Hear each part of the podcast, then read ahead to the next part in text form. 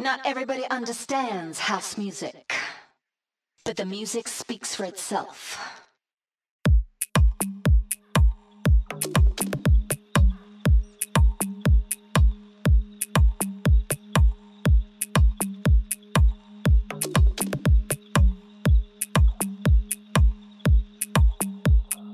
When they hear the music,